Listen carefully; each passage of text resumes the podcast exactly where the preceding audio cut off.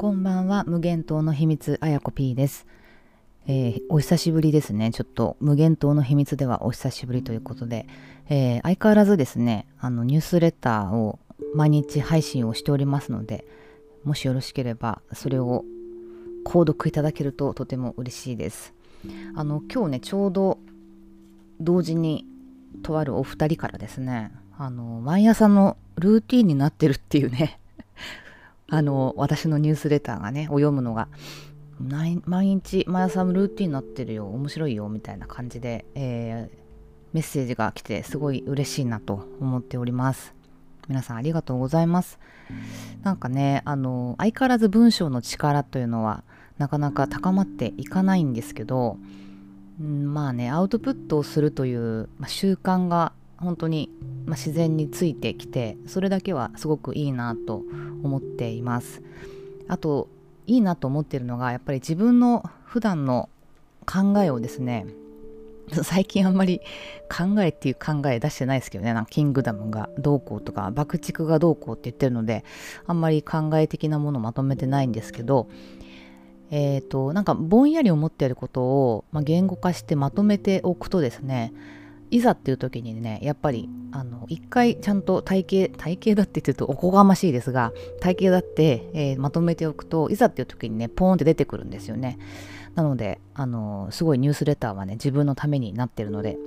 えーそんな私のね生存確認をしていただける方はぜひご購読をお願い申し上げます。えーそんなわけでですね今日は何の話をしようかな。まあ最近いろいろ思うこともねいろいろあるんですけどね。そうですね。まあまず、まあ、さみだれにいろいろ話していきますね、えーまず私が困っていること。その1え1個ねクライアントワークで、えーとある外資系の企業のサポートに入ってるんですけど、えーまあ、基本的にはね日本語で私はやらせてもらってるんですよ。日本語の、えー日本語を話す日本人と、えー仕事をするっていう感じで、えー特段問題ないんですけどね。やっぱりその、まあ、幹部の人とかがみんな英語を使うので、えーそういうメールとかは全部英語のやり取りじゃないですか。大事なこととか何か意思決定をしてもらうとかっていう時は、えーどうしても英語になるんですけどやっぱね英語の英語という言語っていうのはあれですよね。なんか一文字一文字読んでいかないと理解できないですよねなんか。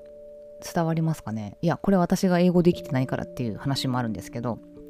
なんか流し読みができない。こう文字で文字というものが、えー意味をなしてないですよね日本語と違って。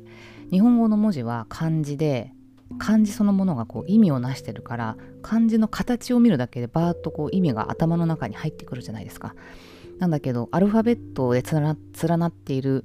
えー一つのこの文文とか単語の区切りで意味が初めて、えー成立してる言語だからあのーわかんないんですよねパッと見ただけで。だから一言一句こう読まないといけないじゃないですか。ですごいねもうなんか疲れてるとねあのまあ、記号にしか見えなくて読むのがすごい億劫なんですよ。でまあ皆さんすごいなと思ってこう英語圏の人っていうのはどんなどんなあれなんでしょうね。頭の構造してんのかなってやっぱ思うんですけど。えっとまた聞くのと英語を聞いて耳で理解するのと読むのとがまた全然違うっていう感じがしていてやっぱりねすごい大変英語で仕事するのは。本当に。もちろんあの喋れないしね聞き取れないし挙句に派手に読めないっていう三重苦なんですけどね。まよくね雇ってくれてますよね本当。まああの私がバリュー出してるのは日本語の部分なのでいいんですけど、うん、大変だなと。またねそれでねあのログインできない問題がまた発生して今度は本当にあのちょっとなんかね多分設定が変更されちゃって私はこう外部の人間なんで、えーその影響でねアクセスすべき、えー社内システムがアクセスできないみたいな感じになってまた IT の、ね、インドの人とチャットでやり取りするんですけどね。いやー大変ですよ。ほんとそういうの。一個一個もね。なんかちょっと時間がもったいないなとか思いつつ。で結局まだ解決してないというね。えー、いろいろねなんか厳しい、えー、セキュリティコンプライアンスがすごいのでそういうのも大変だしなかなかね本業に専念できないっていうのがちょっと苦しいとこでもありますね。おまけに英語で。いやなんかねほんと英語私は多分このまま一生ね英語はね習得できないまま終わるんだろうなってちょっと思いますね。うん。悲しいかな。何でしょうね。まあうーん。どうにかこうにか意味がわかる時もあるのでまあ、そういう時はね楽しいなって思うんですけどあちょっと分かった嬉しいなとか楽しいなとかこの人の言ってることこういうこと言ってんだみたいなのがね分かるっていうのはすごい喜びなんですけどやっぱね本当に真剣にそれだけに専念して英語を勉強したりしないとダメだなって思いますね。いやー無念。諦めるのかって感じなんですけど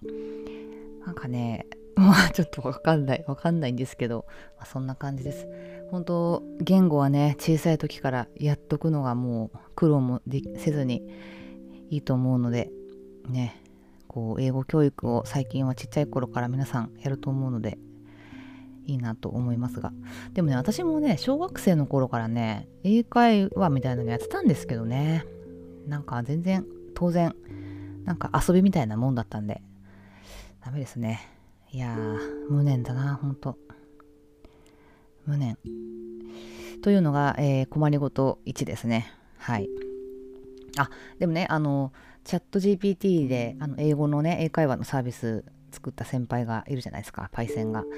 なのであれでねたまにもちろんやるんですよ。やるんですけど、うん。まあ、さっき言ったその読むっていうことに関してはねなんかねあのねやっぱりねえー、教科書に出てくるような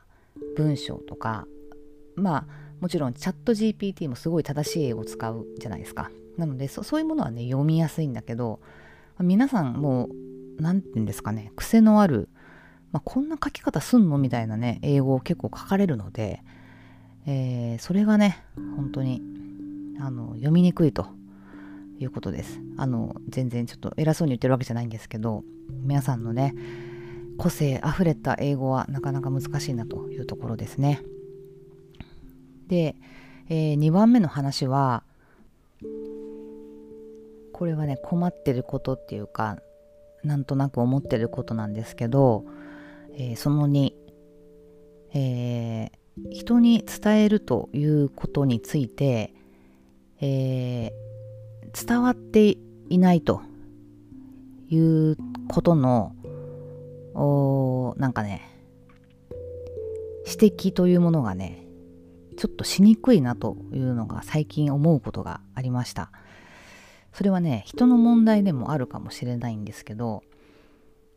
うん、人の問題かな。なんかね言いにくいタイプの人っていうのがいるんですよね。うんとまあ例えばこう何かを誰かに伝えなきゃいけない。で、えー、資料を作ってえー、それを配ってね伝えるとかっていう時とか資料を作ってプレゼンテーションをして伝えるとかですね、まあ、あとイベントをもちろんしたりとかする時が多いのでイベントで、えーと、講演の資料をねスライドを作って講演をするというようなのがやっぱり私は営業とかの仕事が多かったりするのでそういうシーンがたくさんあるんですけどうーんとねやっぱねスライドの書き方ってすごい大事なんですよね。で結構ねおしゃべりが上手な人に限ってやっぱスライドがねどうも、えー、どうもわからんと。もっと言うとスライドに書いてあることと喋ってることが全然リンクせずにですね、えー、っていうケースがありましてそれをねあのしかもねなかなかね、まあ、指摘ができないと。これは何が問題かというと、まあ、資料がとかスライドが全然わからんっていう問題が一つとその人に対して指摘ができないという問題ねこの2つがありますね。でもちろんあの指摘をね指摘されることをウェルカムに思ってる人と思ってない人世の中には2種類の人間がいるなと思いましてとにかくその自分のね、まあ、プライドみたいなものをもう書き捨ててとにかくいいものを作ろうという思考性のある人はですねもう指摘もガンガン受けるしむしろなんか指摘しないなんてなんかひどくないですか？みたいなそんな感じのスタンスなんですよね。そういう人に関してはものすごくやりやすいですけどなんかねこうやっぱりえー、まあ、スライ誰かこうねあのマスに向かって分かりやすい説明をしてもちろんそれで、えー、何か実績を我々もね上げたいって思ってる時にあの結構ね分からん資料を作る人がいてでそういう人はねまあ説明だけ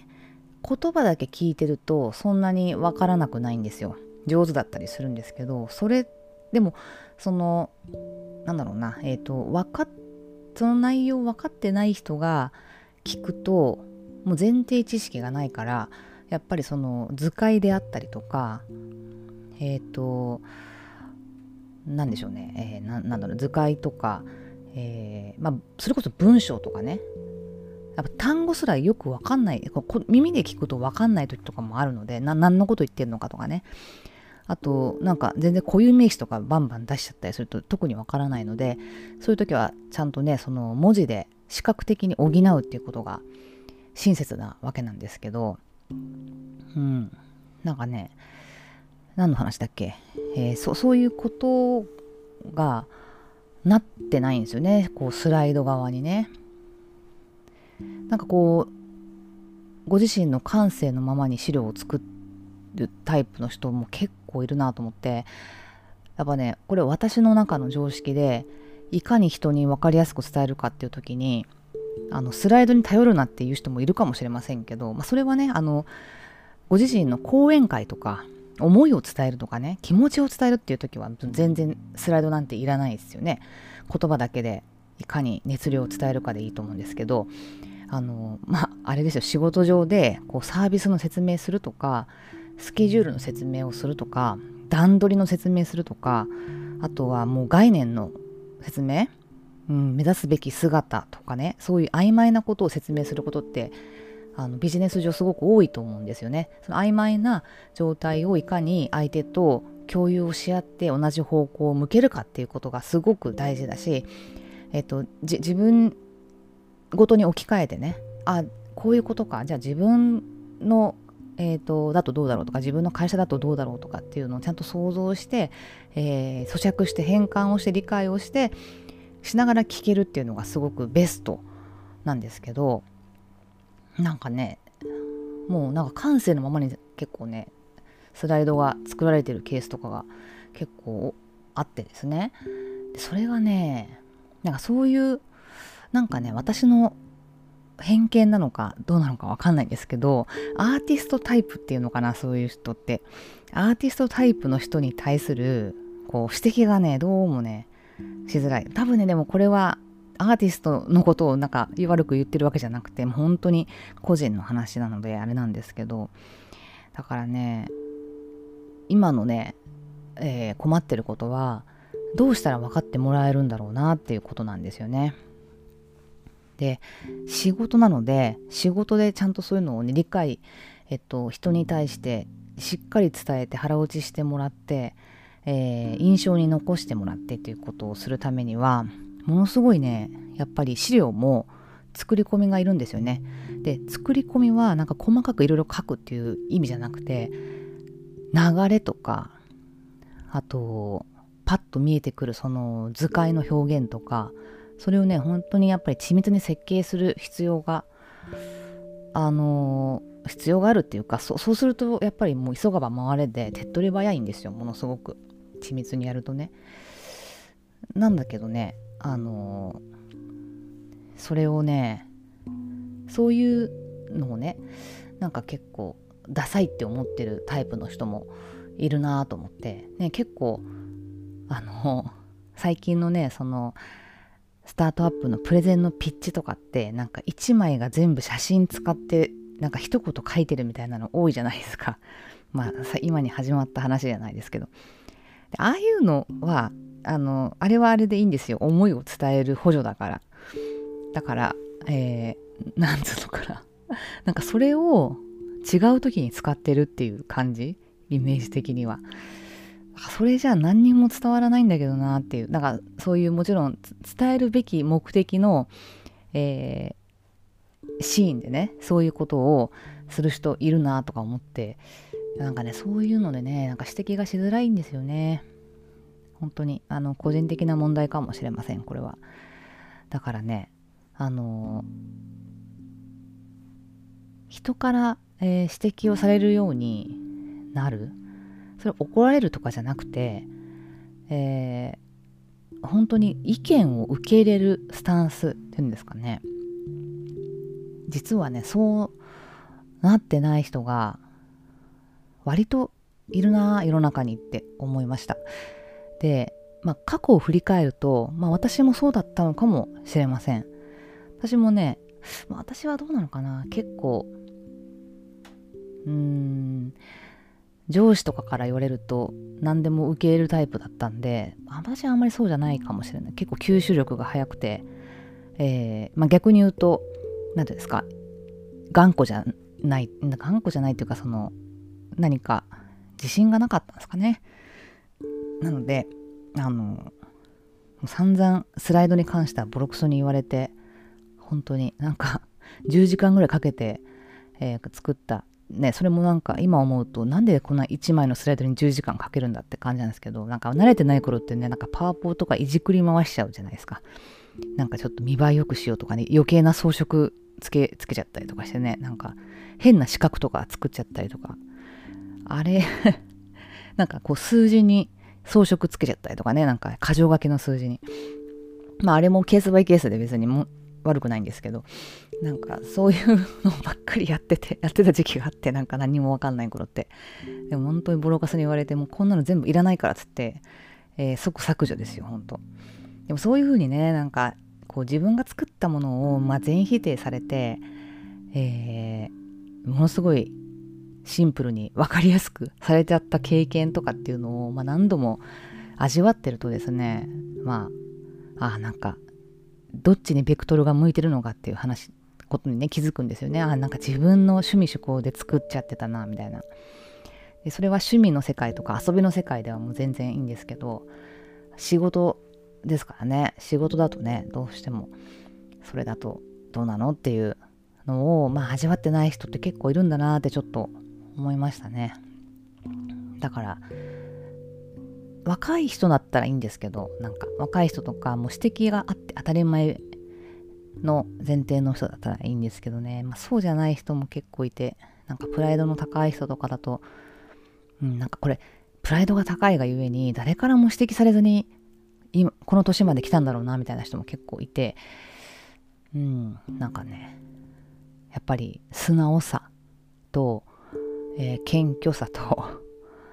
えー、まあ自分自分に自信を持ちつつ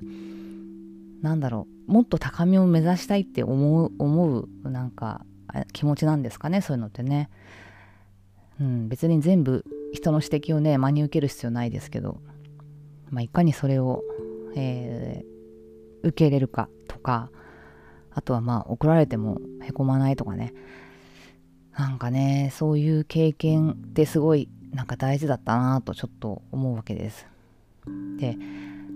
あのー、結構ね今めっちゃ若い20代ほんと新卒ぐらいの人と若干関わることがあってやっぱりねまああんまり関わってないんですけど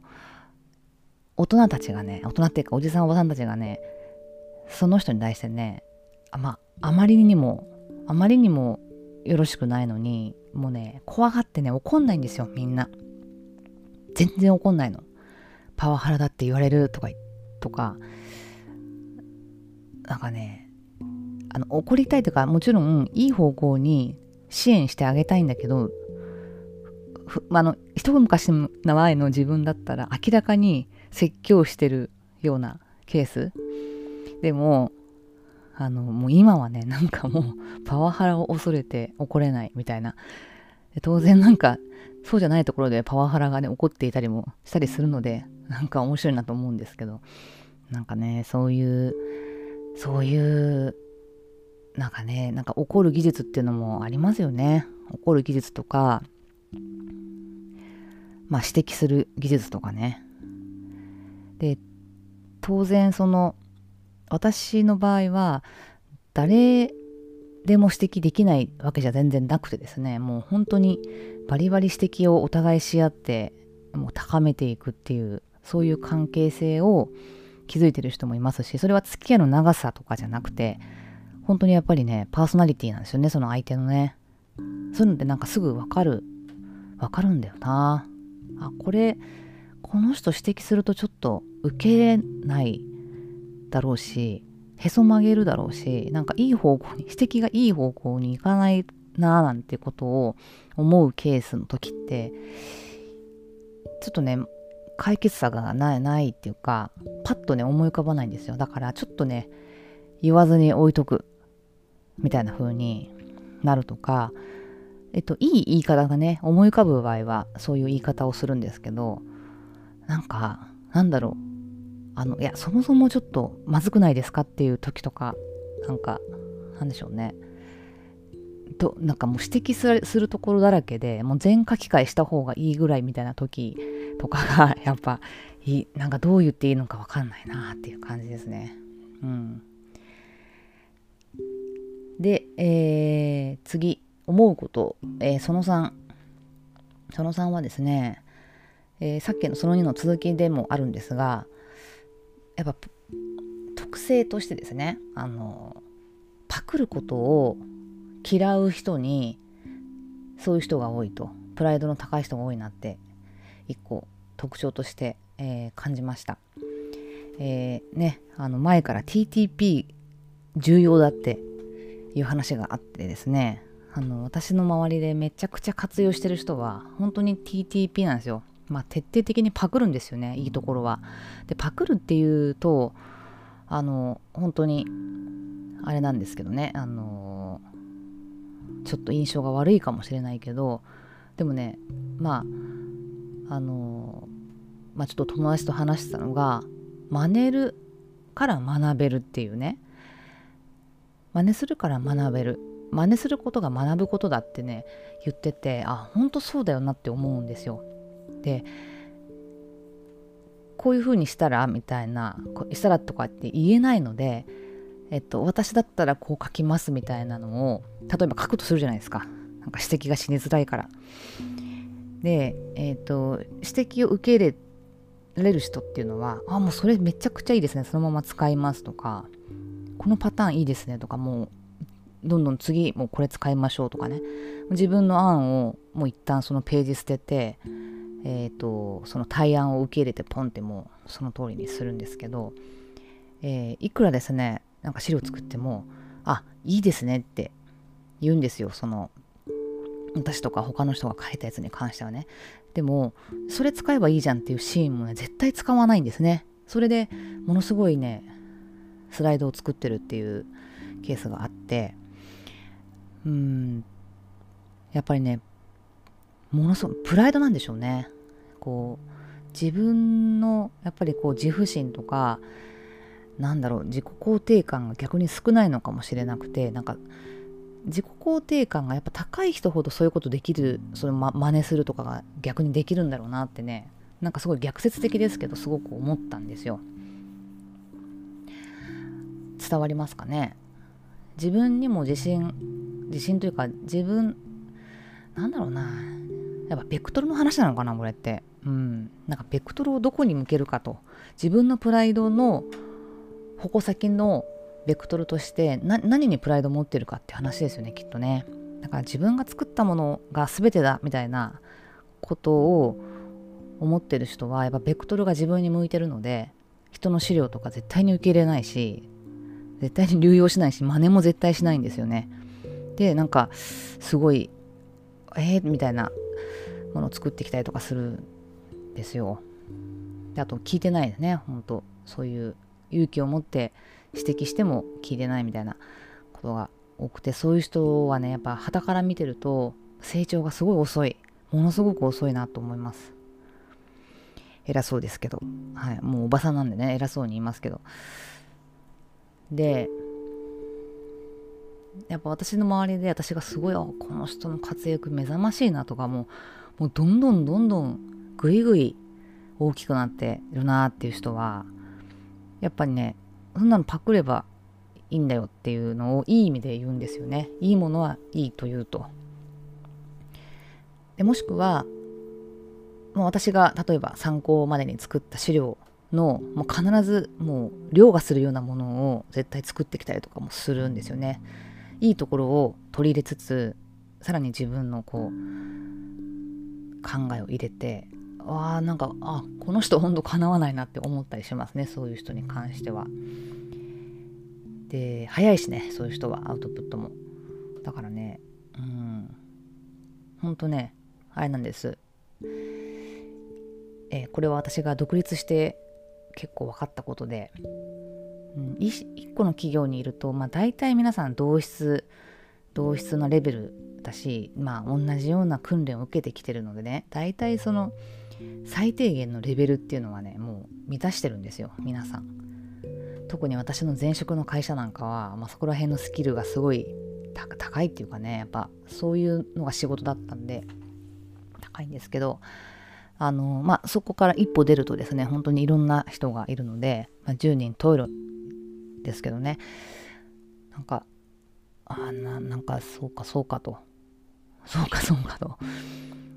思うんですよね。いやだから別に私が作る資料が正解だとかって言ってるわけじゃ全然ないんですよ。私も全然まだまだ分かりにくい資料作ったりしてえー、ねあの今でもぶった切られたりしますんでねいろんな人に。だけどまあ私はそれは全然良くてえっ、ー、といい資料じゃないと自分も説明しづらいからね全然いいんですけどね。なんかねでもなんかいやでねそれがまた指摘をするということがですよ。できないできないというか指摘をされしちゃうとなんかもうメンツが潰れるみたいな感じにまで陥ってるケースとかもあったりとかしてなんかそのといやなんか仕事なんだけどなとか思いつつですね。仕事だからでも仕事だけどそういう人のあれですよね配慮とかってそういえば私もしてたなとか思って 会社員時代の時。うん。なんかでもそういうのって大体うまくいかなかったですけどね。本当。なんかあの稚拙なアウトプットに対して指摘ができないようなプライドの高い人もやっぱりいて前職の時も。ですればいいけど、まあ、したところで受け入れないんですよね。受け入れない。で、えーまあ、そういう人に限って、えー、人が作ったよっぽどいい資料をものすごい重箱の隅をつついて指摘するみたいなそんな人いましたけどあのそういう人に限ってやっぱその人がやってるプロジェクトはなかなかこう成果が出なかったりとかしてたなとか思ってねうんだからねもう人のいいところはどんどん真似すればいいのにってすごい思うんですよね。まあ、どこに本当に自分の自負心、えー、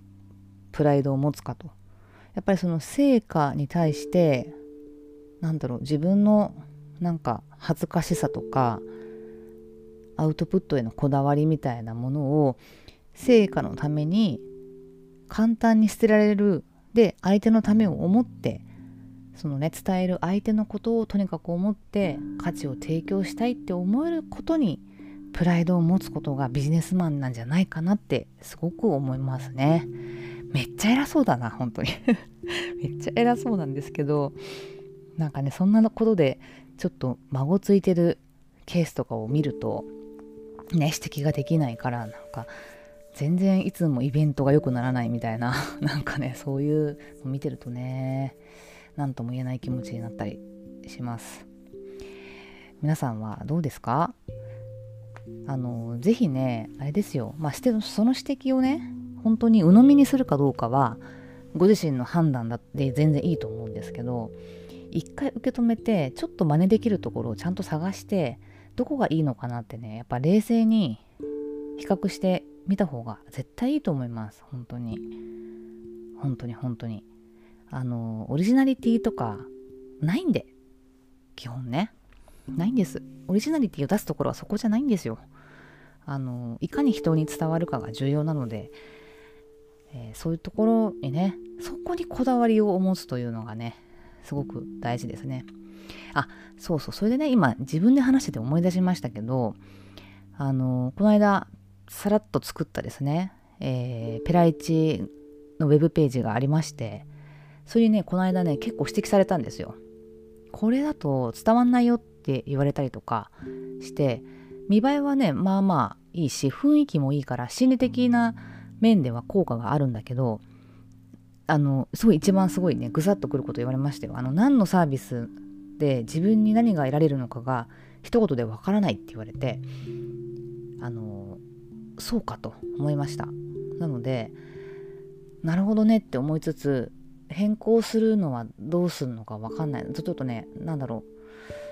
う。あのそのサービスに関してはそのサービスに関してはね本当にねどういうサービスだというふうに第一印象を思ってもらうかっていうところにあのが肝なんですよものすごい肝でそこでもう生死の境目なんですよねそこが。なのでそれじゃあそのまんま直接的に書くのがいいのかどうなのかみたいなねそういう葛藤があるわけですだから自分の表現にこだわってるその表現方法ウェブページの配置とかそんなことにこだわってるわけじゃなくてやっぱ伝える言葉ですよね。そこに対して本当にそれでいいのかなとどういうメッセージがいいのかなとかはね。でもあのなんだろう、まあ、みんなで考えてこだわっていきたいところではあるんだけどその人の言ってくれた意見も本当にごもっともだからそういう時はねあのあれなんですよ。そっちで試してみるんですね。分かんない時は。正解なんてないのでうーんちょっとそれが正解かも分からないけど一旦そっちに変更をしてみて試してみようみたいなね、まあ、そんなやり方だとでもいいかもしれないですよね。あそれいいですね。なんか一回そっち使ってみようみたいなね。あのそういう提案がいいかもしれないですね。受け入れにくい人に対しては。そうするとあやっぱりダメだったねなのか。あやっぱこっちの方が効果ありましたね。あこれで説明したらすごい分かりやすかったですよみたいな。なんかそんな成功体験が得られるともしかしたら受け入れられやすいのかもしれないですね。確かに確かに。今話してて思いました。やっぱ受けいくら言っても受け取り手がどう思うかっていうのはやっぱり予測がつかないところがあるので当然自分たちがあの緻密に設計した資料ですら伝え割りにくいとかもあるし。そうですね。2パターン3パターンやればいいんですね。AB テストですよほんとそれやればいいんだ。なるほど。ちょっとそんな感じでやってみたいと思います。いいですね。ちょっと自分で喋ってて自分のにも同じケースがあってえー いい一案を築きましたという感じで今日は終わりたいと思います。はい、お付き合いいただきましてありがとうございます。どうですか？あの指摘を受け入れるっていうことと、えー、受け入れにくい時は一旦自分の案は保留にしてもしかしたら正解かもしれないから保留にしてで、えーと、指摘を受けた案で試してみるっていうね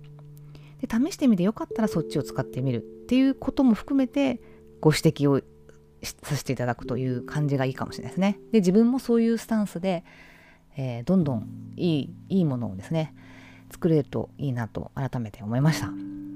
いやなかなか良かったいいいいポッドキャストになって良かったですはいこの番組は狭い会社員生活から無限大の世界に移住したあやこ P が中二病視点から日々の考え事をお送りするポッドキャスト番組です。